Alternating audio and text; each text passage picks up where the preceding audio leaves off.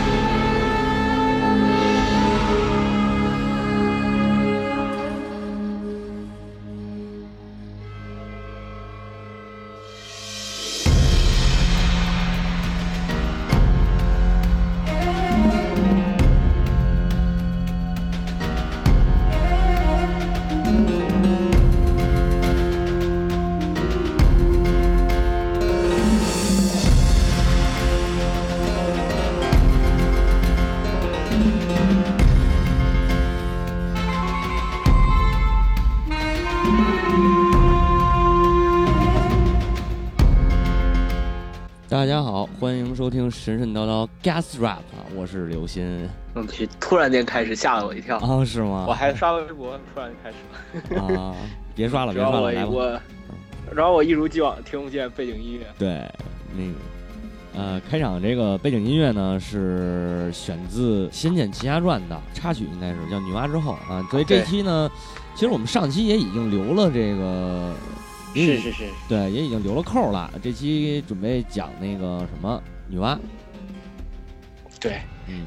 嗯，关于女娲，咱们就直接开始，还是怎么着？呃，咱们其实其实其实呃，你说你说，我我的意思就是说，咱们直接开始吧，因为毕竟这期量还是挺大的。对，其实关于女娲的神话非常有意思，就是。女娲神话不像伏羲，嗯，它伏羲一样，就是该怎么记记载，相对来说比较少，嗯，然后嗯，民间神话说白了，说白了就是到后面的其实是八卦比伏羲要要出名的多，嗯，然后呃，实际上大家所关于伏羲的祭祀啊什么也都没了，但是女娲很有意思，女娲的祭民间祭祀到现在在某些地方还有所保留，嗯。呃，所以说。嗯，在神话当中，我们可以女娲是中国神话当中一个非常特殊的，我们可以在，呃，在至今她的信仰都还仍然在中国文化当中有所留存，所以说我们可以通过古代它出现的一些东西和到现在为止它有一个发展的历程和它流变的过程，嗯，某种程度上可以说明或者说代表了中国神话流变的一个一个该怎么说一个过程吧。嗯，其实女娲神话虽然说大家都知道差不多，我觉得还是该怎么说介绍一下。嗯，你觉着？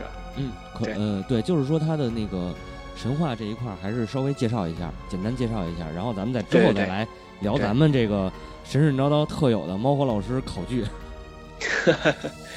也也也不是特有，不是特有。哎，其其实就说句题外话，就是怎么说？其实我觉得我做的工作就是把资料收集起来，跟大家搞一个科普。科普活动，嗯，所以说，所以说，呃，我现在在想这个问题，我可能会，呃，在以后的那个节目当中，在后面，在讲完这个故事或者考据之后，我会介绍一些书和一些一些文章，大家有兴趣的可以去看看。如果如果说能通过这节目，你自己有兴趣去研究，我觉得还挺好。其实咱们的节目等于还是一个大案例，对对，有道理，有道理，这么说也很有道理。所以比那个比隔壁那个大台们安利的要狠得多，是吗？没有没有没有，这是属于自愿。对，你看人家讲一本童书，人家能讲，人家都讲两期了。你看我们讲一期就他妈四本书，很有道理。我操，不能这么说啊！所以说，所以说我们，所以说我们更新一期节目要要好好长时间哈。对对对，行行，开始言归正传啊，呃，故事那还是我来讲吧。行，呃，关于女娲的关于女娲的故事呢，大家了解到的应该主要是两个，第一是女娲补天，第二是这个女娲造人。呃，先从女娲补天开始说吧，就是话说呀，这个火神共工跟这个水神共工和火神祝融俩人这个嗯决力、打架、造反，打着打着呢，这个共工啊打不过祝融了，然后怎么办呢？他想起一招来，当时呢天地是有四颗神柱，这个顶着就是撑着天地，这不是盘古不是把天地给撑开了吗？然后盘古那个四肢不就化成了四颗柱子吗？然后呢，共工就说：“我那我就撞一柱子，我给他撞了，让天塌下来，水泄下来，你祝融不就没辙了吗？” 哎，我当时小时候听到版本说是他占据下风之后特别生气，然后直接拿头怼。对对对，就是因为他打不 过祝融比他厉害呀，然后他直接拿头拿脑袋就是奔那个不周山之柱，这个也算是天柱之一，奔这儿咣一下就撞上了。撞上以后呢，这个天就天就塌下了，等于天塌下来一角，还不是全塌下来。然后洪水漫天，这个昏天黑地，一片混沌，就马上这个天和地又可能就又要合一块儿了呗。女娲看见了，女娲看见说：“这个，哎呀，不行，这天和地要是再合上了，我的我造的这些我的臣民们、人民们怎么办啊？”于是就找到了这个五色神石。用它的有这个说法就多了，就是说有用火炼的，有的呢是注入女娲的精气和神力炼的。啊，我我听的版本是用火炼的，是火炼，大部分流传的应该都是火炼的。反正他是不管用什么方法吧，他把这五色神石全给炼了一遍。炼完以后呢，把神石给，其实我觉得有点像冶金技术。呃，我记得他好像是收集的是是。我都记不太清了，我我其实我听的故事都小学时候听。对对对，基本上都是小学时候。对，对对对对对。反正就是说，他那个收集到了那个特别牛逼的石头，炼成了这个炼化了。炼化了以后呢，他然后后来后来有一块他没有炼化，就变成孙悟空。不是不是，你听我说呀，这别着急啊。然后炼化以后，他不是去补这天吗？他用这个用这个石头炼化的这个水儿，然后往那天上呼。噼里啪啦一通呼，呼完以后一看，对呼，我也听到也是呼，对吧？天呼上了，但是这个这个天还没没起来，等于那一脚还往下坠，对，怎么办呢？对，有一个神鳌，其实就是大王八，砍了大王八的四肢、四条腿儿，然后充当这个柱子，把这一一角给顶起来了。但是呢，他有三块神石，他找这个一堆神石啊，有三块啊没炼化，这三块呢先后化成了三个人物。一个石矶娘娘，一个孙悟空，一个一个贾宝玉。贾宝玉行了，是真的吗？我我怎么我怎么记印象中我就只有一个孙悟空？对对对，是这样，《西游记》上面说了，孙悟空是这五色神石变的。对对对对对，《红楼梦》开篇也说了，贾宝玉是神石变的。啊，当然这个说法，这属于这个就是属于咱们说着玩儿啊，大家别别信，千万别信。对对对。第二个故事呢是关于这个女娲造人的故事。女娲造人的故事呢，其实我觉着啊，这个是流传下来以后有一些变种的，因为它不是那种。其实其实补天神话也有变种，我一会儿跟你讲。一会儿咱们再说。对对对对，一会儿咱们再说。对，然后你继续说。对这个这个造人神话呢，按说历那个每那个那个那个多数的这种神话故事里边，造人都是呃。那个那个产子的那种，比如生子产子或者独立造人，像大地之母盖亚就是自己生下了那个生下一个，然后又跟他交配生下下一个，是这样。但是女娲神话这个有点意外呢，是她用泥造的人。哎，但是这个我需要我需要反驳一下你。好，好，好，好，你说。呃，因为因为其实泥土造人，用土造人在。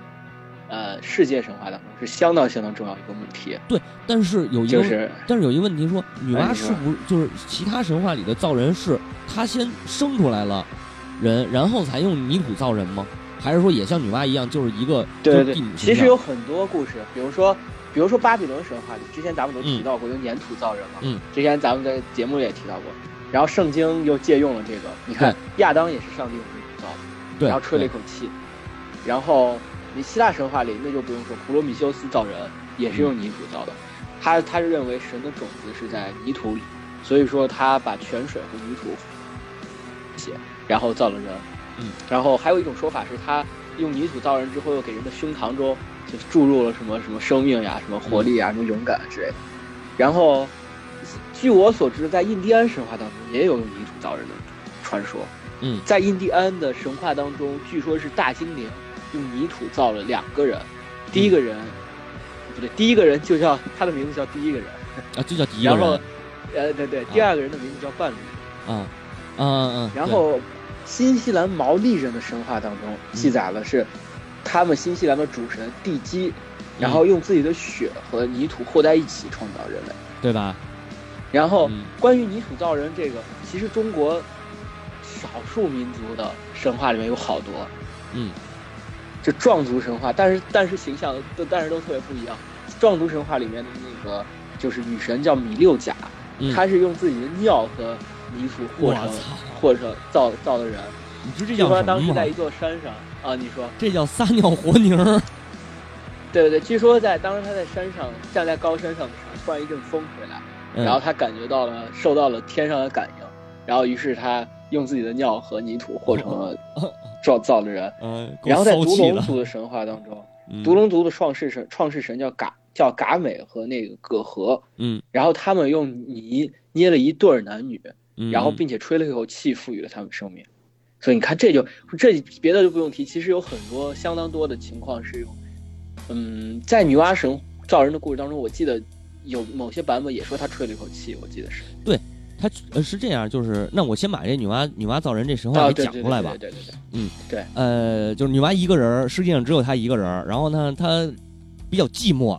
后来想说，我按照我的形象造几个人儿吧。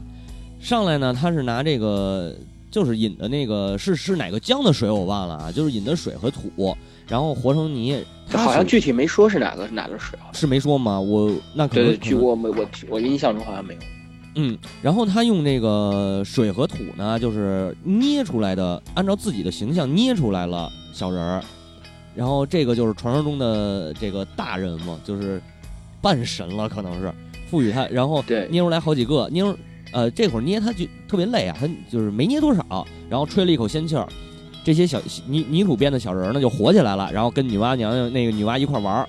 后来女娲又觉得这人太少了，但是再捏呢，她又觉得特别累，于是他又拿那个，他又拿那个，好像是拿鞭子还是拿绳子，就是和好了的泥土，他拿绳子一抖一个，一抖一个，他是把先把这个神力附呃附到这绳子上边。他好像是好像是把绳子到泥，倒是就是进到泥水里，然后对对对甩。对，进到泥水里涮一下，然后一甩，然后一堆，还不是一个，是一堆就出来了。这就是这，据说这就是百姓啊。对，特别的那个，特别的怎么说，三六九等。对对对对对，这个这个故事实际记嗯载的风俗通义里面就能出现，嗯就是那个原文是俗说开天辟，就是天地开辟，未有人民，嗯，女娲传黄土做人，巨物力不暇供，乃引绳于泥中，举为人。嗯，就是这个这个意思，就是在你刚才讲，跟你讲的几乎是一样的，对就是他捏黄土，然后累的不行，于是就拿绳子甩。对是这样。嗯，其实，其实就像我刚才说的，其实泥土造人是挺重要的一个主题。嗯因为，因为在很多神话当中，土，嗯，似乎是和生命，呃，当然是很很，就该怎么说是很显而易见的，就是土和繁荣和生命都是联联系在一起。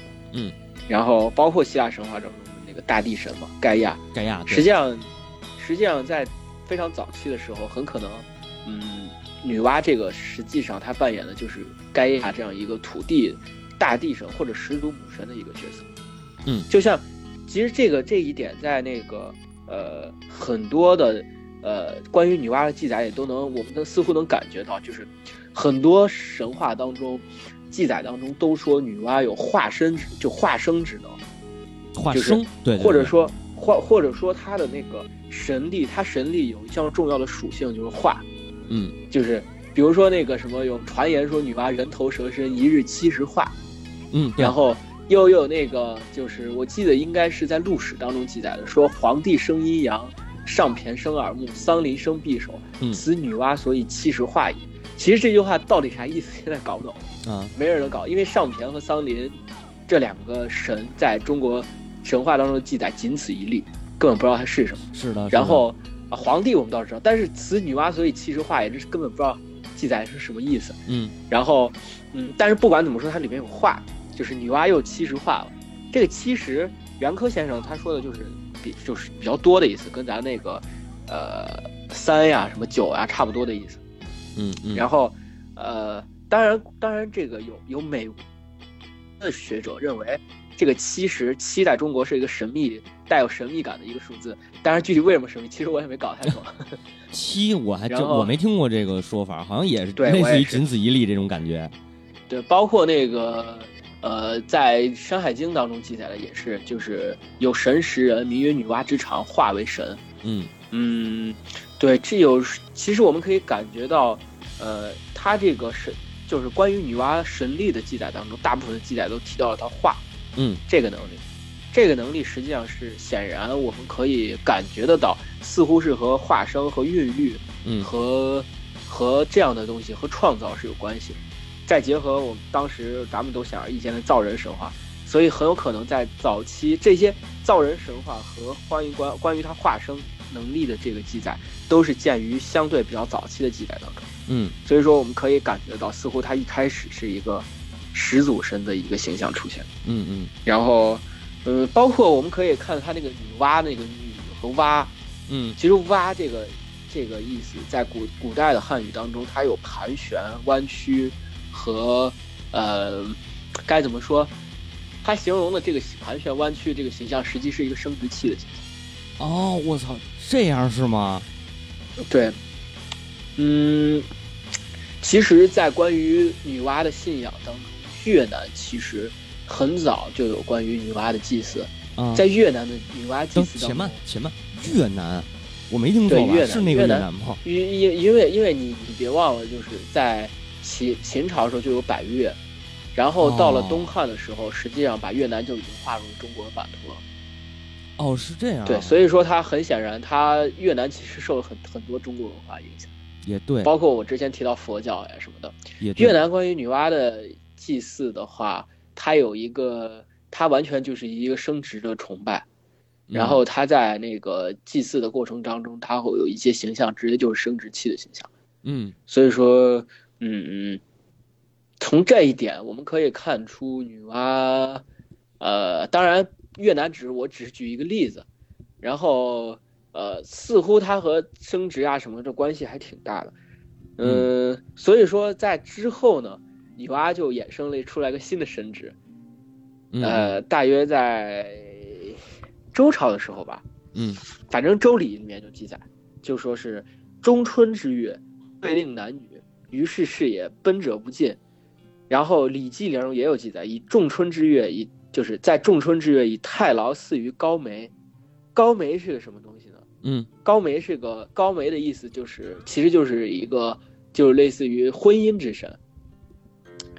然后呃，《陆史》里面记载的是以女娲载梅，是以后世有国，是四为高梅之神。就是咱们结合这三条记载，可以显可以意识得到，在当时女娲被赋予了这样一个婚姻这样一个神职，并且在以国家，你想《周礼》是记载王族、记载周王所所那个行的礼法，周王和嗯。贵族所行的礼法，所以说在当时以国家以国家有巨就是相当于巨多的那个财产和和不是财什么财产，就巨多的用用巨大的力量，国家力量来支持这个关于婚姻这个事情的祭祀吧，嗯或者说一个宗教行为。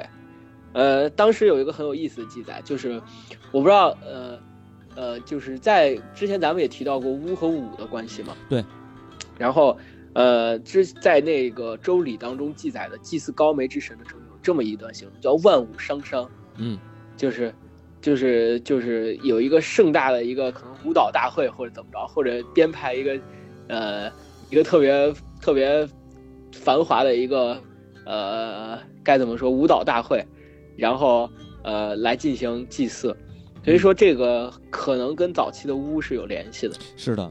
嗯，对，呃所以说但是但是其实有一个好玩的地方啊，就是你呃，我不知道这之后你会不会提，呃，现在先就是透露一下，就是在这个洪水兄妹的这个概念，就是说女娲和伏羲两个人经历过洪水，并且是兄妹成婚，有这么一个对对对，神话的故事这以后这以后我会提到，这对对对，然后对一会儿一会儿我会提到，对，由此在那个由此诞生过一个就是还挪院土家族。土家族还挪院的这种祭祀仪式，其实就是你刚才说的这个嗯巫舞的另一种形式。对对，嗯很有可能。嗯，所以说我们可以看到的是，不管是他化生，还是他造人，嗯他作为大地母神始祖母的形象，或者说演化高梅之神，都是他的最初的神职所演化的一系列的东西。嗯哼就是这个显然是他关于生育的演化。但是女娲补天这个故事很有意思，女娲补天这个故事跟他他的本质是完全没有关系的。这个故事，是是，对，我们可以发现，嗯并且，并且我不知道有认真听小新刚才讲的那个故事当中，你们都没有，反正我是在知道的前提下，我是发现有很多的不同寻常之处，很多前后矛盾之处。嗯这也就是体会体现了它为什么是一个流变的神话。关于女娲创补天这个神话，实际上是综合了，很显然不是很显然，就是很有可能是综合了那个呃禹的神话，嗯综合了共工的神话，嗯甚至还综合综合了那个后羿的神话。嗯呃，首先我们要注意到的是，我先提几个问题。刚才你讲的故事当中有这么几个问题。首先第一个，呃，共工撞了不周山之后，嗯，应该是有这么一句记载，就是你刚才不也提到这么一句叫叫天倾西北，地不满东南。对，对，然后它的它所造成的后果是什么呢？你刚才没说，但是实际上造成的后果是这么着，它后面有记载，它的记载就是从此之后，河开始从啊那个西北向东南流。嗯嗯对，这个我没说到，所有因为对，但但实际上故事当中绝对是有提到，我相信有好多人也提到听到过这个故事，就是嗯你知道中国很有意思，中国土地上的河大部分绝大部分的河都是西北向东南流，或者说是从西向东流的。是然后呃，像大运河都是人工开凿出来那个是单说了，所以说人工开凿就单说了，啊啊，对，嗯就所以说这个有一个问题，那么显然他所描述的是一个已经产生的状态。嗯就从此之从此之后，河开始从西向东流了。对，你发现了这个问题？实际上也就是说，共工怒出不周山之后，这些东西是没有人所修复，就是从此之后天地就变了个样。嗯，第二个，刚才你提到的是四个龟乌龟的，他杀了一个巨巨龟，嗯然后把它的四个脚都砍了下来，只支撑了一个地方，发现了，然后 砍了四条腿。嗯但是只撑了一个一一角，为什么呢？实际是实际上这个故事最初最初记载那个女娲补天的故事是在论衡上面，叫啊论衡谈天。嗯呃，它记载的是先是他记载故事是这样的，当时嗯就是某一次，但是具体发生什么事不清楚。总之就是某一次，就是天四个天柱就是全部倾塌了。然后天和地开始，就像你说的，开始往慢慢往混沌的方向发展了。这时候，女娲通过补天的方式，并且通过那个呃杀了龟，然后用她的四只脚把天给撑住了。嗯，然后，他在接下来后面几章的故事当中提到了共工怒触不周山的故事。啊，但是呢，但是列子汤问，嗯，把记在记载这个故事当中，把他记载的故事给反过来了。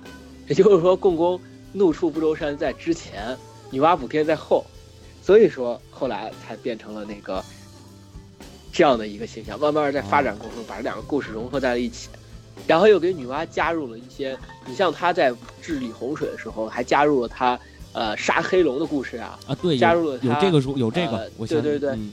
各种制服怪物的过程。实际上，杀黑龙这不是最早，就是后羿，呃，不是大羿，大羿就是羿这个故事。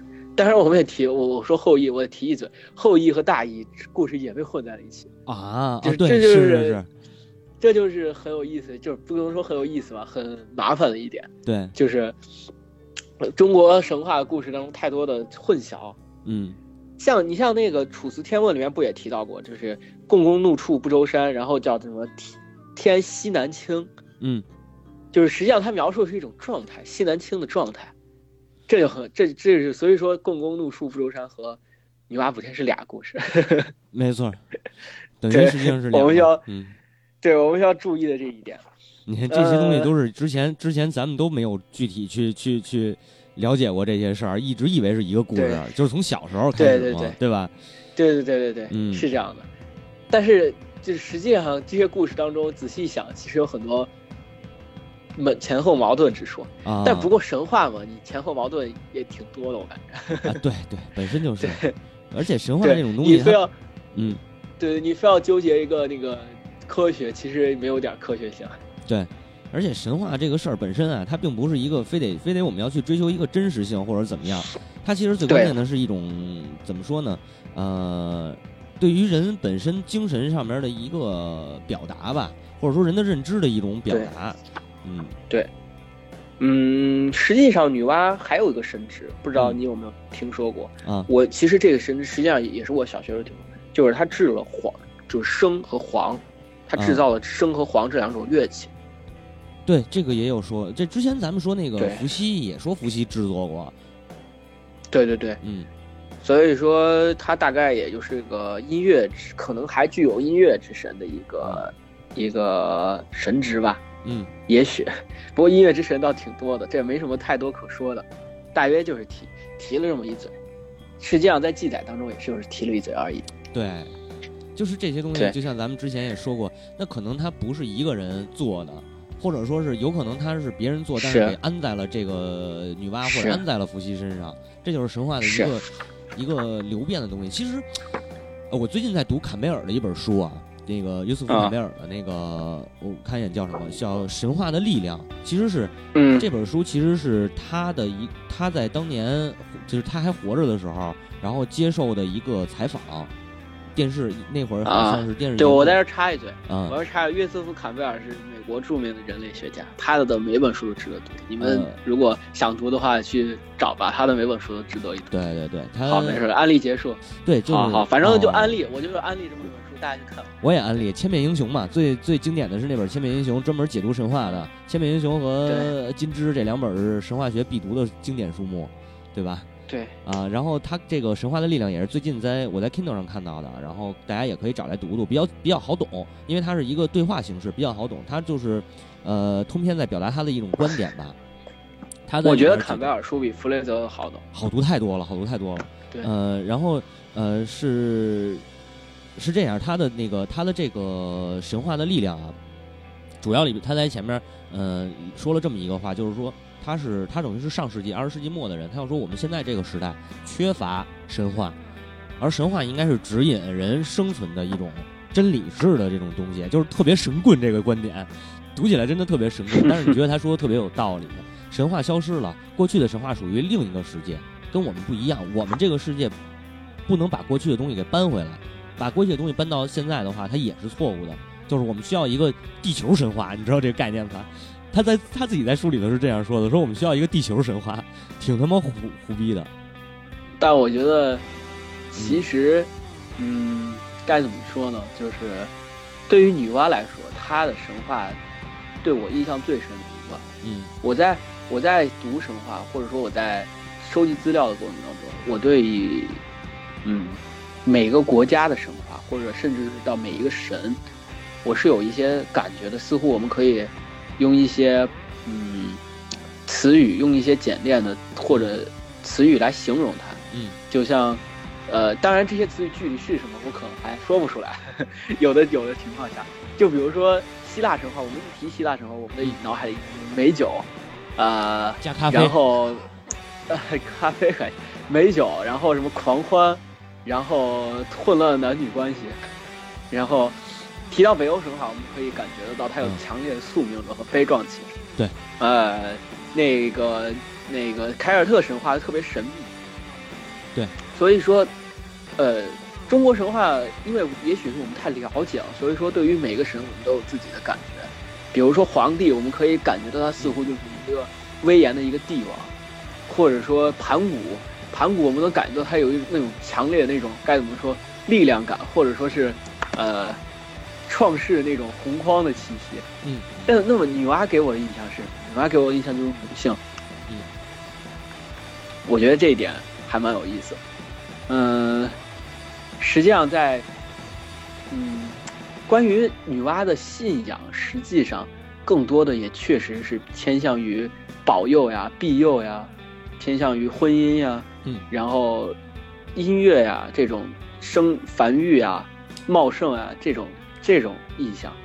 对，其实既然咱说到这点儿，我觉得可以展开稍微展开一点啊。你看中国神话的，中国神话给人一个给我的感觉，我觉得应该是自然，就是用“自然”这个词儿。你看中国的神话里传流传出来的，流传到咱们现在听的最多的这些，都是一个神为了这个让这个世界和平，或者为了让人类呃生活的更好，他去努力做什么，而不是说我这个神族和那个神族打。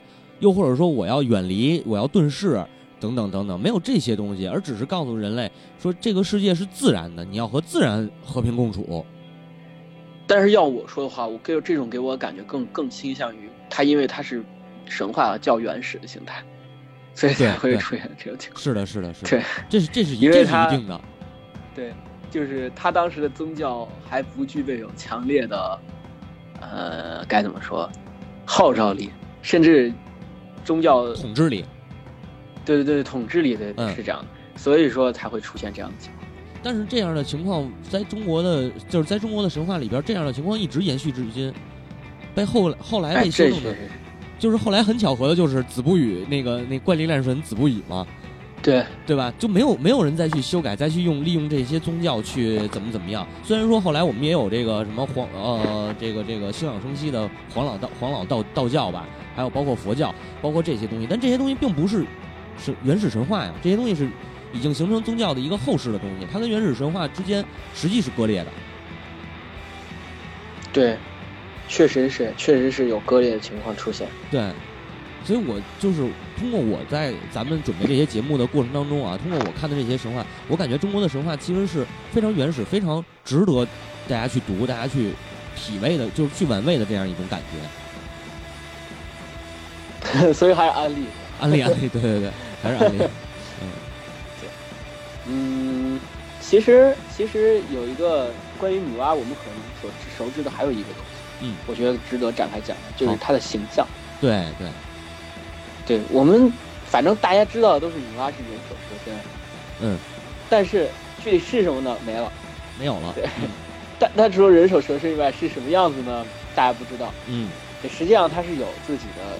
该怎么说？有自己的该什么是什么模样，有记载，有规定，有不同的样子的形象的展示。嗯嗯，这个东西具体是怎么知道呢？就像这种图像类的东西，我们眼睛所能看到，只有通过考古学。是是，对。关于嗯，他到底什么样子？闻多先生之前有一个呃有一个研究，就是嗯，具体女娲是什么样子呢？呃，这个最早的可能的研究应该是将，应该是四几年的时候，在重庆沙坪坝这个地方出土了一个汉代石棺画像，然后上面有一个人首蛇身的一个图像的展示。嗯，然后闻一多先生当时根据《山海经》《海内经》里的记载，就说是，呃，人首蛇身，长如猿，左右有手，一子一，官染官。嗯，然后这是这个记载，其实是南方苗民那个主神叫阎维，嗯，然后但是《庄子达生》里面记载的叫尾蛇，他认为这个形象可能跟这个有关系，嗯，然后之后呢，之后呢，然后他又把这个形象之后就是呃，该怎么说，就是呃，有人就通过研究，有人就通过研究那个呃，就是这两个。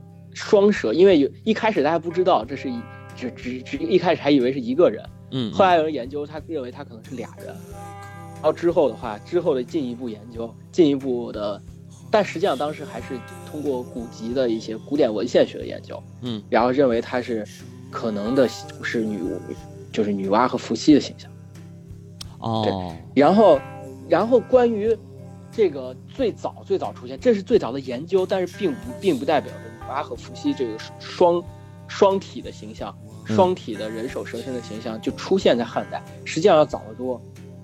在实际上在殷墟遗址，就是殷商商代的遗址，嗯，殷墟遗址侯家庄的那个一零零一号大墓里面就出土过蛇形器，就是考古考古调查报告记载的蛇形器，因为这调查报告是梁思永先生和高旭新先生写的。就是在在当在当时明没有明确的认知，所以只能把它叫做一个什么器什么器。然后有一个很有意思的点，我稍微说一下，就是考古学记载当中，如果记载你看到记载什么是某形器，什么弓形器，嗯什么杯形器、刀形器，就是就是就是发掘人不知道这是什么东西。啊，对。那个然后哎，你等会儿啊，我刚突然嗯想到啊，你刚才说到那个严维，我想到了一个那我又想到那个《神武幻想》里边，《神武幻想》里那个就是后来加入你队伍里那霍天，他不是说是女娲族的后人嘛？然后他的那啊个卷气就是严维，啊，这个很对，一会儿我会提到，对，这很有意思。提到，对对对对对，嗯，嗯，然后它记载的口舌音器是头是饕餮形的，啊然后左身弯曲为正 S 形纹，然后是同心棱纹。嗯。当时李济先生，李济先生是中国考古学的奠基人，李济先生认为他是那个《山海经》的肥夷有一个怪兽，啊对，然后当时有一个人类学家丙义夫，嗯。他认为是他认为是颜肥，就像跟闻一多先生一样。嗯。然后，然后，当时但是后后来在殷商其他遗址中又出土了一个双玲珑纹的一个一个器，一个器型。啊后来人们就发现，原来它是两个，然后这时候才跟沙坪坝出土的汉花样石棺放在一起。他们认为这很有可能就是女娲和伏羲的哦，该怎么说这样的一个形象。明白了。嗯，但是呢，显然他当时显然还不是女娲只能说是早期形象吧。嗯然后，呃，紧接着在到了后面的时候，在渭河流域发现了大量的新石器时期的，也就是说比新殷商还要早。嗯，新石器时期的遗址，在尤其是在天水那个甘谷县，然后有一个仰韶文仰韶文化庙底沟时期的一个彩陶，上面就有一个，呃，身子特别狭长的一个头是圆形的一个人面蛇身的形象。身子狭长，头还是圆形。然后，啊，对，啊头是滚圆的一个形象。哇塞，然后在马家窑的文化，马家窑文化也是在甘肃里边，也发现过人首蛇身的形象。嗯也就是说，也就是说，我们可以感觉得到，这个形象虽然说这些人首蛇身形象到底是伏羲，甚至是殷商侯家庄那个遗址到底是不是伏羲和女娲，嗯这都还另说啊，还没有不能说是百分之百下定论。嗯嗯但是，但是我们所要知道的是，这个形象是历史是非常久远，可以上溯到新石器时代。是的，是的。对，你甚至我们可以进一步，我们可以在想，关于女娲的这个神话，是不是也是一个相对比较远古的神话？对我我相信是非常原非常原始的一个神话，对而且女娲主要流传的信仰是在那个三苗地区吧，应该是。这这我后来要提，这个是大家的刻板 印象。我又给你，我又给你，我又给你剧透了是吗？那你接着讲，我哎，可先不讲了。没事儿没事儿。嗯呃，然后紧接着我们所最出名的，就知道，如果大家对女娲和伏羲感兴趣的话，一定一定要去找马王堆汉墓的资料。嗯嗯。马王堆汉墓出的那个呃，就是就是丝丝绸的一个嗯。画丝画，嗯，或者叫嗯帛画。嗯。然后那个帛画上面第一次的画了，因为颜色还留着，保存非常好，画了颜色非常鲜艳的、非常好看的，就是一个女娲和伏羲的双蛇的交尾的一个形象，对，这一个非呃常经典的形象也是。就非常经典，大家一定要去找。嗯然后，呃，这个时期的汉墓里面出土了大量的汉，就是汉墓当时有一个流行的一个形式叫汉画像砖，嗯他们会在墓的砖上面雕刻各种各样不同的图像。这些哦汉画像砖的形象，呃，出现了大量女娲和伏羲的形象，并且他们的形象都差不多。嗯然后他们分布的范围也极其广，在山东、苏北、陕北、四川那边都有分布。比如说，我举几个例子，比如说山东嘉县五梁祠，这个非常重要的一个，然后就是就出现了伏羲和女娲的形象。嗯当时是他们在三皇五帝的前面，然后是两个人蛇身交尾，然后旁边写的字是“伏羲苍金初造王业，画卦结绳以离海内”。当然，上期节目也提到过，伏羲就是画八卦、结绳记事嘛。嗯然后，呃，四川简阳鬼头山墓地的三号画像石棺出了一个非常有意思的东西，它是因为汉代当时在在他的墓顶上喜欢画星象图，星象图。然后它是出现了一对儿人首蛇身之后，然后女娲和伏羲持着日月的形象。啊，我操，那这么说的话，哦还有那个嗯呃，你说你说，就是这么说的话，女娲和伏羲还还有这个太阳和月亮的这种象征啊。对，对，然后这也是第一次看到出现持日月的形象，啊然后在陕北的一些墓里面出现了这样的情况，这就更有意思了。嗯，就是伏羲和女娲的形象是被分离开了。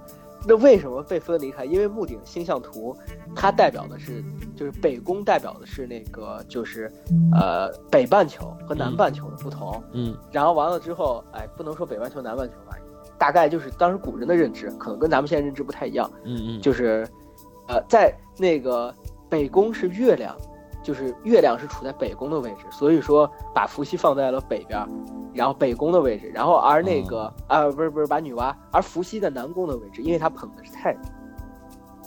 哦，对捧的是太阳呃啊。就这这个时候，我们可以感觉得到，似乎实际上不是能感觉到，就是明确的，这就是升仙思想的代表。对对对，确实是。对，这就是其实这这已经脱离了他早期女娲创世神一个、嗯不是创世神创始祖神的一个形象，嗯嗯甚至是伏羲的一个一个呃部落领袖的一个形象。实际上这两个都已经变了，他们形象不再是这样的形象，嗯而是我之前也无数次提到过的先仙化入侵神话的一个情况出现。对对，就是就是呃，这些他们俩代表的不是说是神话，我们作为一个神话形象的某一个精神寄，某一个精神寄托，嗯呃，而它变成了一种，呃，在墓里面为它为什么在墓里面出现呢？因为，因为我们要注意，就是这些都是墓里面，我们现在在墓里放的东西，都代表我们对死后世界的期期待。我们嗯烧纸钱啊，我们放那些，有人还给搭了纸戏台子啊什么的，对，这都是是的。这都是对于我们死后世界的一个期许。也就是说，他们期望在死后进入女娲和伏羲，或者说进入神的时间。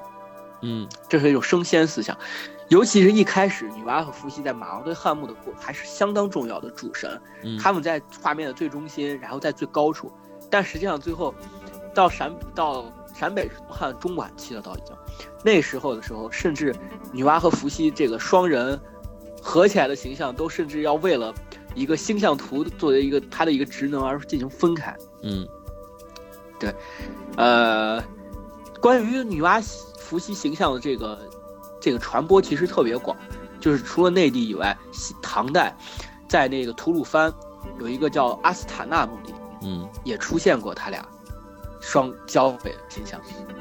这个形象一直到唐代后面，魏晋南北朝，甚至到宋代，宋代到明代，甚至到了清代，还有大规模祭祀那个官方大规模祭祀女娲的一个祭祀遗址出现，就是呃祭祀的那个活动出现。嗯我我我我想说到这儿，大家可能都会有一个问题，实际上上期节目也提到过，为什么女娲跟伏羲老一块儿出现？嗯 就就就就是，实际上我我一直在很犹豫这个问题，就是该怎么讲。呃，小新一开始的提议是先把他俩关系讲了，但我觉得是不是这样，先把把他们俩的形象先讲出来，再讲他们的关系会比较好一点。是的，总之，总之，他俩为什么会有同一形象出现呢？嗯，这个问题还蛮复杂的。这个问题，对，呃，它涉及到的这样一个问题，就是首先，我们到底是怎么，就是除了这个汉画像砖的形象以外，实际上关于女娲和伏羲作为一对儿出现的记载非常嗯。到了东汉的时候才有所记载，他俩才开始扯上关系，就是还没有到了结婚或者夫妻或者兄妹这样一个情况出现，一直到唐代有一本小说叫叫《独异志》当中，才记载了女娲和伏羲作为兄妹所这个形象出现哦，这么晚啊，但是对，非常的晚，到唐代，这是文字的记载。嗯嗯，那么，那么关于形象的出现呢，很早很早就有双蛇交尾的两个人首蛇身的形象出现了。那到底是一种什么样的情况呢？嗯，似乎我们可以在民族志上面，可以在少数民族的记载当中，或者说在民间神话记载当中找到一些一些嗯一些问题吧。就首先，就像小新说的，我们大约会认为，很多人都认为，或者对神话稍有了解的人会认为，它出现在大量的女娲神话出现在三苗地区，对，就是湘西，苗族、壮族那些地方。但实际呢，呃，有一个学者叫杨立慧，他写了一本他的论文，有一本有个论文叫《女娲的神话与信仰》。这个论文，在这个论文当中，他跑遍了全国，呃，大约就是就是收集了大约五百多个民间的故事。呃，在这五百多个民间的故事当中，有关于女娲和伏羲的，有二百四十七个故事里明确有女娲出现。这二百四十七个故事里，二百三十五个都是在古代人所认为的中原地区，就是在陕西、山东、呃河南，然后甘肃这些啊，也就是说，占到在汉地的民间故事中占到百分之九十五。哦，是吗？对。但是汉地神话面临着一个问题，就是我刚刚所说的仙化入侵。对对。所以说，它大部分神话失去了它原来的形，原来的形象。嗯。呃，在一些南方的神话，因为它相对比较封闭嘛。嗯。就是经济发展不怎么好，相对比较封闭，所以说它也有可能，也有可能是这样的情况，就是它保留了原来神话的一个一个形象吧。哦。神话的一个形象很有可能是这样的，嗯，其实袁科先生记载了一个，记载了一个就是关于女娲的那个故事，我觉得这讲一下还蛮有意思的，嗯，就是，这是记录在一个就是西南地区一个苗族的神神话，嗯，嗯，据说是是这样的，就是，嗯，当时就是有一个男子。当时他们那个神话记载是这样：当时天快要下雨了，然后风特别急，然后完了之后，呃，就是当时有一个男子在外面工作，然后结果结果那个呃，他看到他站在屋顶上一看，然后发现就是天色大变，然后感觉他仿佛就是预知到已经要大祸临头，然后完了之后，于是他就把一个笼子抬了出来，放在屋檐下面，然后把铁笼打开，自己拿了个叉子站那等着。然后完了之后，呃，到过过过了一会儿，果然，然后天上乌云特别浓密，然后完了之后，随着闪电和山风剧烈的巨响，然后有有一个青脸雷公手拿板斧从屋顶上落了下来，然后完了之后，那那个那个男男子看到那个雷公落了下来之后，于是拿着叉子跟雷公搏斗，然后只正中雷公的腰间，然后把雷公插住雷公，把甩进了铁笼，然后把笼子关上。然后这时候他就跟雷公说：“现在我已经把你抓住，你看你能怎么办？”然后，这时候第二天早上的时候，男子到山到到市集上去买香料，说他准备把雷公杀了，然后腌起来做下饭菜。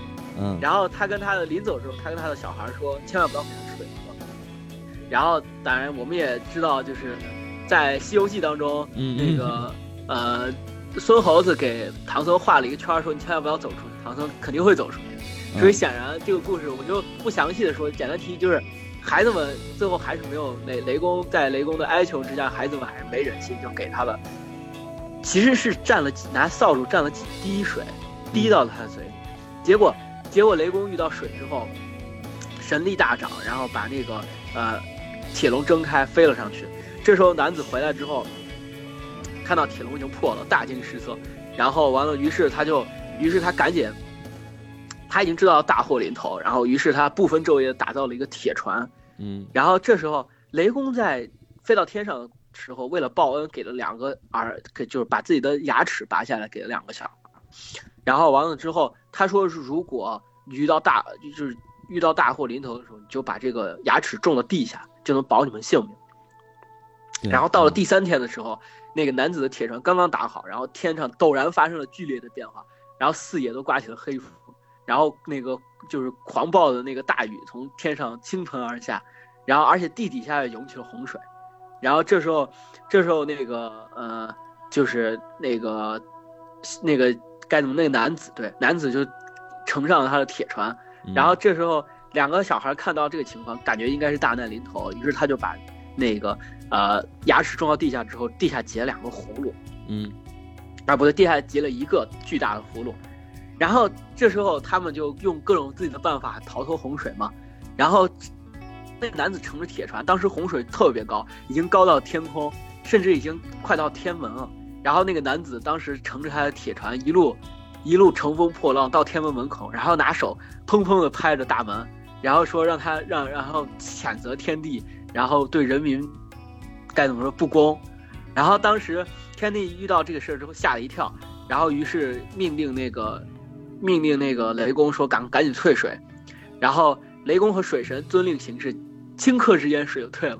然后完了之后，结果那个铁船，你想想他当时高有多高，高在天门上，嗯，然后顷刻之间水退了之后，铁船就落下去，然后摔得粉碎，然后那个男子也挂了。哇塞！然后，但是他躲在两个葫芦里，两个儿女没有死，因为葫芦有弹性的，掉下来之后跳了几下，然后安全落地了。弹了几下，那不叫就是跳。对，对，嗯弹了几下。然后经过这场洪水之后呢，然后你你大家也知道，大地上所有人都死光了，嗯只剩下这两个小孩儿，那怎么办呢？就是这两个小孩儿，那人类还要繁衍，于是他们就结为夫妇，然后繁衍了整个人类。对，这是嗯是那个呃一个苗族所记载的故事。对，嗯你说这个就是这种这这种方面的故事，其实记载的特别多。我记着，对，非常多。对那个呃，刚才说那个就是还挪院的那个事儿，是土家族不是记载过这个吗？对嗯然后还有像对那个你刚才对，是你刚才说的，是对，还有瑶族、水族，包括广西的壮族都有相关的类或者说类似的这个记载，这方面的记载。对对对，嗯，所以说，关于女娲这个事，包括女娲和伏羲这个神话起源，嗯，就有好多人，就有好多人持有，就实际到现在还没有定论，嗯他们到底咋样？就像我刚才说的那样，很奇怪，就是女娲和伏羲作为同一对儿神的出现，他们的。呃，首先第一个，我说作为对儿一对儿神的出现，他们到唐代才真正具有见于文字记载。对，但是呢，少数民族的神话当中又大量的记载了看上去神话结构非常原始的神话，嗯，包括兄妹婚实际上是一个非常原始的印象。对，而且那个据说嗯有有一个那个少数民族神话的这么一统计啊，有超过六，可能得有六十五个左右，就是少数民族的这个记载里边有相关的这个伏羲、女娲成对儿出现的这种神话。对，对。然后，但是呢，人首蛇身嗯的形象，在考古学当中的形象却出现的非常早。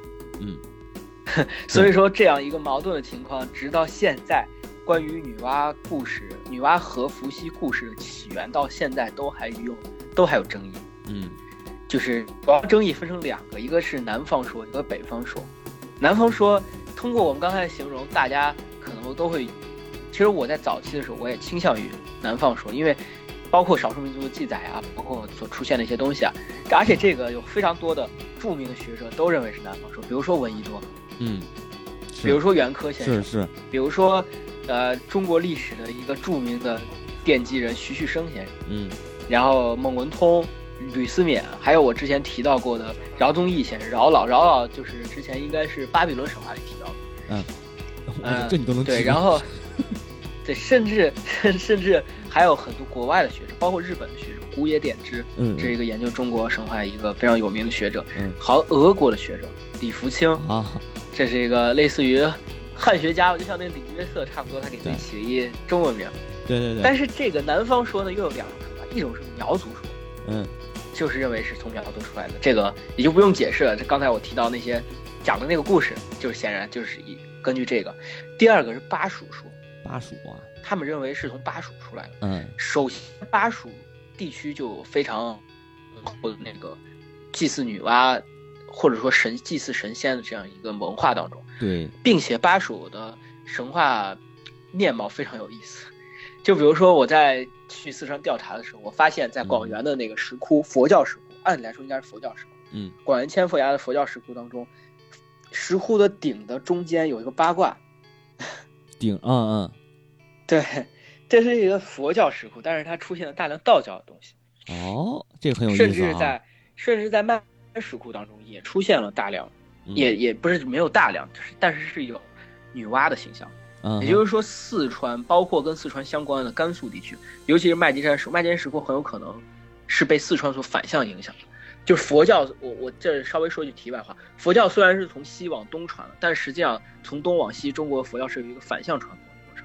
嗯嗯，对，就是那个季羡林也说过这个问题，叫那个逆流嘛，文化逆流。对，嗯，对。然后，嗯，所以说跟甘跟当时是甘肃跟四川是有路通着的，所以说这些这一部分的信仰就相对比较他们当地的信仰、原生信仰，或者说当地信仰的根根基非常强，非常强。嗯，就是就是这些表现在很多地方，就甚至是当时曹操下令不允许那个。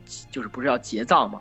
就是三国的时候，曹操下令结葬，但陕西和四川这地区，照样该该原原来是啥样都是啥样，其他地方都变了，河南、河北的墓都变成完全就变了个样，但陕西跟四川，嗯，该怎么样还是怎么样，我该放东西，该什么样就是什么样，不变。嗯，当地本地文化非常强，所以说，呃。他们会认为，实际上是有一种文化辐射的情况出现，从巴蜀往南方传的情况。嗯嗯。但是呢，嗯，比如说它它有几个根据，比如说这个第一个根据就是在古代典籍中出现的比较晚，这有可能是从因为因为是从先从不通文字的少数民族南方传过去的，所以说在古代典籍当中才出现的晚。啊。第二种情况，第二个原因，第二个他们认为的理由就是。南方盛传兄妹始祖，就像你刚才说的兄妹始祖的神话，然后再一个就是他们认为跟蛇崇拜有关系。哦，跟蛇这个主要是日本的研究，主要日本的研究，日本认为就是人首蛇身这个形象跟蛇崇拜有关系。哦，日，但是在关于蛇崇拜的话，在南方就相对比较比较多。对，你继续说，你刚刚说什么？不是日本对于这种这就是。就是说这个观点啊，什么这个动物崇拜这事儿，在日本本土它本身也是非常那什么。对，但是我个人觉得，我个人觉得它有有些过度解读了。我个人觉得，嗯，对，因为这个事儿吧，啊，怎么说呢？日本人他本身对于就是他本身他本地的那他本土的那些百鬼的那个神话，他就有这方面的崇拜。对，嗯。然后，但是也有很多学者认为支持的是认为是北方说比较，比如说茅盾先生，是，啊，在这我需要安利一本茅盾先生的《中国神话 A B C》。中国神话 A B C，对，呃，所以这个这本书特别有趣，就是茅，甚至我再延伸一下，文闻一多先生还有一本书《北欧神话 A B C》，一不，那也是茅盾的，啊，对，那也是茅盾的，他那个他换了一个，是这样，茅盾的，我我那个是换了，是这样，北欧神话 A B C 是茅盾先生换了个马甲叫方弼。写的。对。啊，然后他那个中国神话 A B C 是叫中国神话研究 A B C 好像，呃啊，对，作者是玄珠，大家就是玄珠这个人也是他的笔笔名，对。啊，然后后来好像再版七八年以后改版叫中国神话研究初探，啊啊，对，这两个书名都对，就是你看那个作者也对，也能对上玄珠啊，或者矛盾或者那个对。对。然后还有一个支持北方说的著名学者，就是北极华人，人类著名的人类学家张光直先生啊，或者考古学家。呃，他俩的最重要的一个观点就是，这个他们认为就是南方学说学说的那部分学者认为，这个什么在民族志当中那些神话流传当中的那个，就是尤其是他们的论据那个楚墓子弹库那个楚墓，上期我也提到过，对。里面记载的早期神话，他们认为那个发音根本就不是，虽然说有点像女娲，但根本不是，因为他们的发音很有可能记载是苗族语言，就是你不能拿苗族语言的发音来往汉族身上套，就跟那个，就跟那你看那个帝国覆灭那个电影，大家那个谁，那个不是有一个特别有名，我到河，我从河北省来嘛，嗯，然后 实际上那是一句德语，德语我我具体意思我不知道，但是但是它的其实发音就特别像我到河北省来。但你能把它当做我到河北省来这个意思吗？显然不能，对吧？是的，对，所以说，所以说，敌敌修我去脱他衣嘛。啊，对对对，敌修我去脱他衣，就是你不能不能说是发音像，你就是这个，对吧？这这确实是个问题，这确实是个问题。再一个就是我之前提到过的，是大量的民间神话当中，实际上百分之九十多的民间神话是在汉地。汉啊，啊，所以说到底是个什么样的情况呢？我个人认为的话，应该是我比较支持北方说，因为我我还是认为在典籍当中的记载是比较重要。如果说就像就像那个，呃，盘古的神话，包括伏羲的神话，嗯，我觉得在典籍当中的记载时间，可能要稍晚于它神话出现的时间，但是不会差这么多吧？不会在新石器时代就有了，到了那个到了这个时候才出现。我觉得这我个人的感觉，我个人。但是但是这个事儿就是说，嗯，确实这个这个论调只能说咱们个人的一个感觉，没法儿啊。大家听听完以后，你们觉你们琢磨，就只能是这样。古野典之，古野典之有这么个说法，他认为这个神话出现的非常早，因为就像我上期说的，似乎我上期也能感觉到一些，似乎伏羲是一个氏族领袖的形象。对。呃，那么女娲呢？她的形象是什么呢？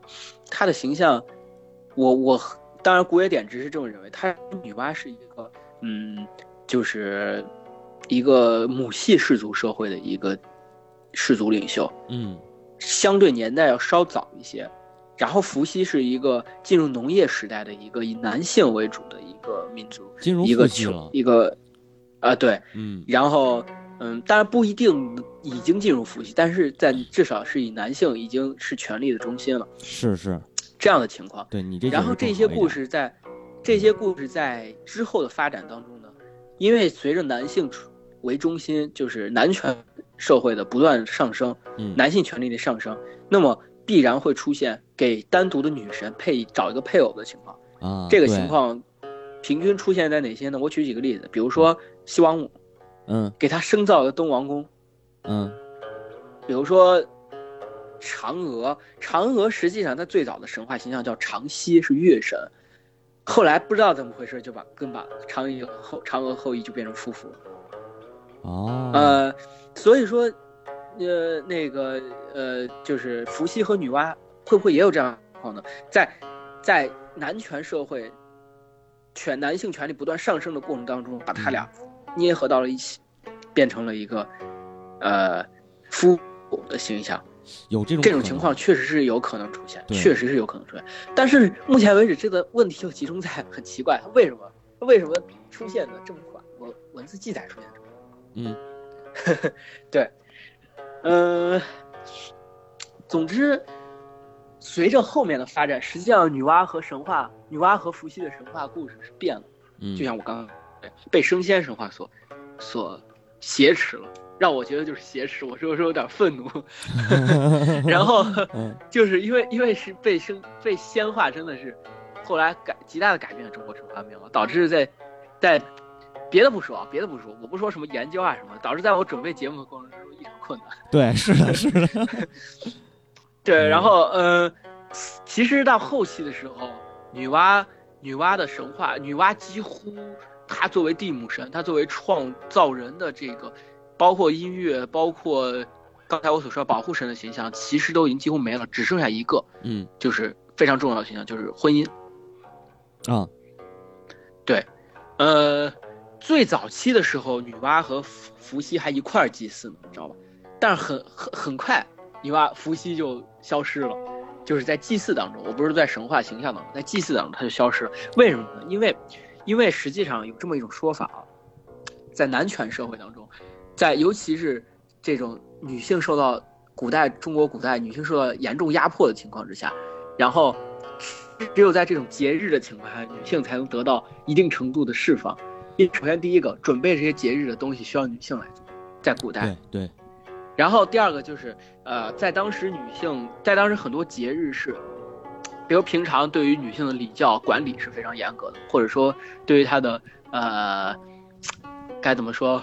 对于她的一个呃压迫是非常大。但是在节日当中稍微放松一点，所以说在实际上在节日当中是形成了一个女女性占据主导地位的一个情况出现。然后所以说慢慢伏羲作为这个形象，它实际上是没落在祭典当中。我们可以看到，在民民间祭典和官方祭典当中都有这样的情况出现。你看现在。到处都说是祭女娲娘娘，但是哪里还有伏羲的影子？对，是的，是的，对。然后在官方祭典中也是这样，从宋朝开始就已经伏羲都已经几乎看不着了。嗯。但实际上，关于女娲的祭祀，上刚才也提到，在宋、明、元、清，甚至到了清朝，还有大大规模的官方祭祀。对对。然后女娲的形象在墓墓葬当中呢，实际上最后是被西王母替代。嗯。嗯。之前也有人说是西王母，在群，我记得在微信群里，然后有人问到，说是西王母为什么是呃，就是还有这人首蛇身的这样一个形象有流有有流传了，就实际上这是一种混淆，就是就是因为之前他所祭祀就是在墓葬中出现都是女娲和伏羲，它代表着除了庇佑以外，还有阴阳调和的意思。哦，但是呢，但是呢，就是因为他们都举着日月嘛，包括规矩有阴阳调和的意思。然后，但是呢，后来那个仙话，实际上仙话发展到最鼎盛的时候，是以西王母神话为代表。对，西王母、东王公、不死药、不死仙境，嗯，以这种情况。什么那个周周文王还是不是周文王？就是那个仿呃，这那个周周周穆王，对，周穆王。对，嗯，呃，然后这个很有意思一点就是，当这个开始占据主导地位之后，女娲和伏羲就被降格了。原来在马王堆汉墓里面，它还是在出现在最高处、最重要的地方。嗯，到了那个东汉末年的墓的时候，它已经在第二排了，或者说在底下，甚至是因为要各种各样的啊被拆开。嗯嗯，而东王公和西王母是作为主要的神祭祀。在这种情况之下，所以他们的神话，我们所知道的形象，为什么？我们所听到的神话故事就只有造人和补天这两个事情呢。嗯，实际上就是在民间神话当中极大程度突出了它作为一个该怎么说一个嗯慈祥的母亲这样一个地位，保护他的臣民，嗯，生育他的臣民，并且保护他的臣民这样一个一个地位。嗯哼。但实际上，但实际上对我来说，对我小时候听到这个故事来说，我是真正能感觉得到。直至今日，时至今日，我在准备的时候，我都能感觉得到。嗯，呃，也许这是我小时候的刻板印象，也许是我小时候受到影响，但我能感觉到，似乎，呃，伏羲，呃，不是伏羲，女娲，女娲身上笼罩了一层母性的光辉，真的是对我来说这样的一个形象。反而伏羲的形象对我来说非常的刻，非常的刻，就是该怎么说，符号化，就是八卦，对，就是举着八卦一个形象。是的，是的。所以你看，现在呃，时时至今日啊，很多这个动漫啊、游戏啊这些作品里边，越来越开始推崇女娲这个形象了。对对对，确实是。也就是说，实际实际是这个怎么说呢？你说算不算是一种文化的回流，或者说是文化的这个怎么说，就是一个回环的这样一种感觉？哎，对我有一个我有一个问题，就是那个。神物幻想里面有？好像我不知道有没有。他有女娲族啊，他有女娲族，他他最终最终那个我剧透了啊，最终的时候出现的就是女娲嘛。行吧行吧，去吧去吧去吧。哦好哦，原来这对，就是说那个你你那个主角不是要拯救拯救天地嘛？这个天地又要又又要陷入什么灾难？最后拯救天地就是靠着女娲的力量。哦，等于实际还是一个母性的形象。对对对，还是母性的形象。而且它里边的它里边给的交代就是，女娲是最后是这个所有这些神，因为它涉及到一个绝地绝地天通的事儿。绝地天通，我相信咱们节目之后还会再讲到啊。嗯，绝对会提到，对，绝对会相当重要的。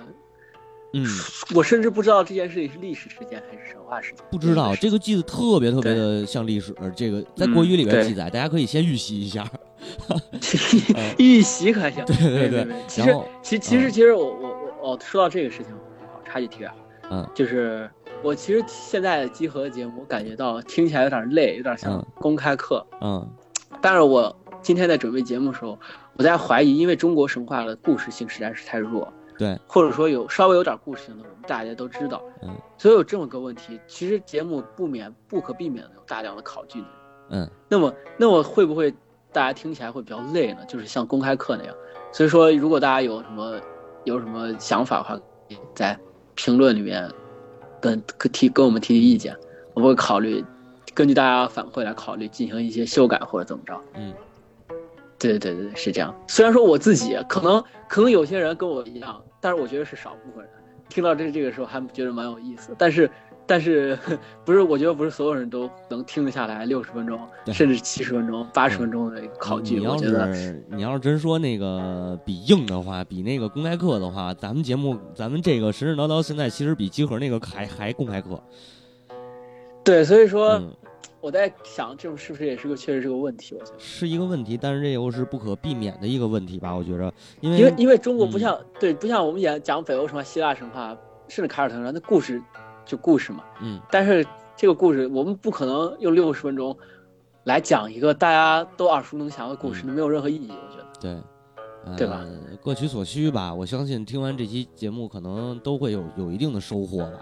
包括咱们做节目的过程当中，自己但是我要做一个预告，嗯，我要做一个预告，就想听故事的朋友们，也许我们会推出其他神话番外篇，在更新中国神话的过程当中，哎，对，不会这一整年都更新中国神话，还会提出一些番外篇，嗯，就比如说，就比如说之前希腊神话、北欧神话里面讲到的内容呀，比如说一些小的神话，比如说一些，比如说那个伊纽特人的神话，嗯，这个神话。可能一期就讲完了，对，非常短，对。那那么我们可以把它作为单独的一期。可能哪一天你们突然发现更了一期别的神话，不要不要不要觉得特别惊讶。嗯，是这样，是这样。反正你挖的坑我不管。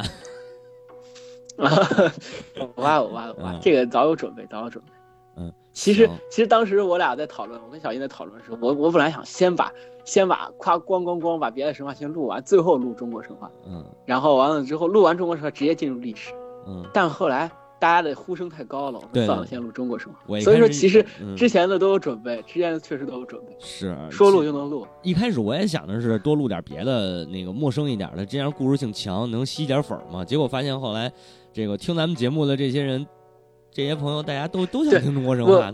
我第一次参加套词第一次录的节目，嗯，就是凯尔特神话。对，然后就有人在底下留言说啥时候中国什么时候来中国神话？对，是的，那时候还一六年呢，嗯，就是我们这过了一年半，嗯，才开始录中国神话。对，这主要是确实是大家好多人都问，所以说也没办法录一录呗。但是一录就会变成公开课，这可是你们自己要要求的啊。对，你们赶紧转发去，赶紧转发，赶紧给我们弄点弄点流量，是不是？这样才更有劲儿做那个什么呀？要不然我到时候就把那个番外篇我全给做成付费节目，爱听不听。行，那个还行，那可能没人听了。完了，你看，你看，都没人来，都没来我们三周年活动。就是啊，三周年活动也没人来，对吧？公布一下三周年活动吧。六月二号下午三点啊，那个天通苑。呃，东三旗那边的一个移动别墅里，到时候我们会在这个时间、地点、具体信息会在订阅号里头推送。呃，大家关注我们的“套词秘密结社”的订阅号，或者您直接加群，呃，四三幺二二三七六幺，这是我们 QQ 群啊。微信这边的话，您加那个阿佩的那个微信号，直接跟他报名也可以，是 P 直接给他交保，对 P E I P E I 二九幺四四九啊，直接跟他那个报名，或者让他拉您再进我们的微信群都行啊。对对对对对，嗯，然后微信群里就可以更方便的提出一些问题，跟大家互动，但实际上没什么互动，大家都在聊天啊。对对对，嗯，对，行吧，那咱今天这期节目就到这儿啊。预告一下下一期，听你的，开一篇番外啊？是吗？是吧？开一篇番外。这样，呃，我想是这样啊。北欧神话最近不是也特火吗？呃，各个节目啊，各个这个大台都分别做北欧神话。咱们呢，北欧神话之前做了七八期还是八九期啊？但是呢，也有没聊到的地方。我觉得咱们可以做一个北欧神话的补完。OK，其实我们就在节目上提了一嘴，现在还雏形都还没有呢啊！你们别别太抱太高期望值 啊！但是没有什么问题，反正那个埃达和萨迦我都读过，然后那个古腾堡翻译计划的那个新书，猫火老师也读了。古腾堡翻译的真是。很精确，但是很无聊。所以你看，古腾堡翻译的真的是跟论文一样。对啊，所以看的我都快睡着了。所以你看嘛，异界学还是要讲究信达雅。异界学这个，回头有机会咱们再单聊。呃，这是一大的学术学术板块，我看能不能找到一些那个专业的人。是是是。最后说一下啊，那个背景呃结尾的音乐也是之前选的那个专辑，叫《中国古典音乐历朝黄金年鉴》里边的《离骚》，是古琴独奏的版本。但这个《离骚》不知道是不是古谱啊？我不太清楚。呃，不太清，有可能，有可能不是，有可能不是，因为它这里边是主要是一些复，就是复活那些老的作品嘛。反正对对对对对。行，那今天就到这儿。行，哎，今天就到这儿。好，感谢大家收听，拜拜。对，感谢大家，拜拜。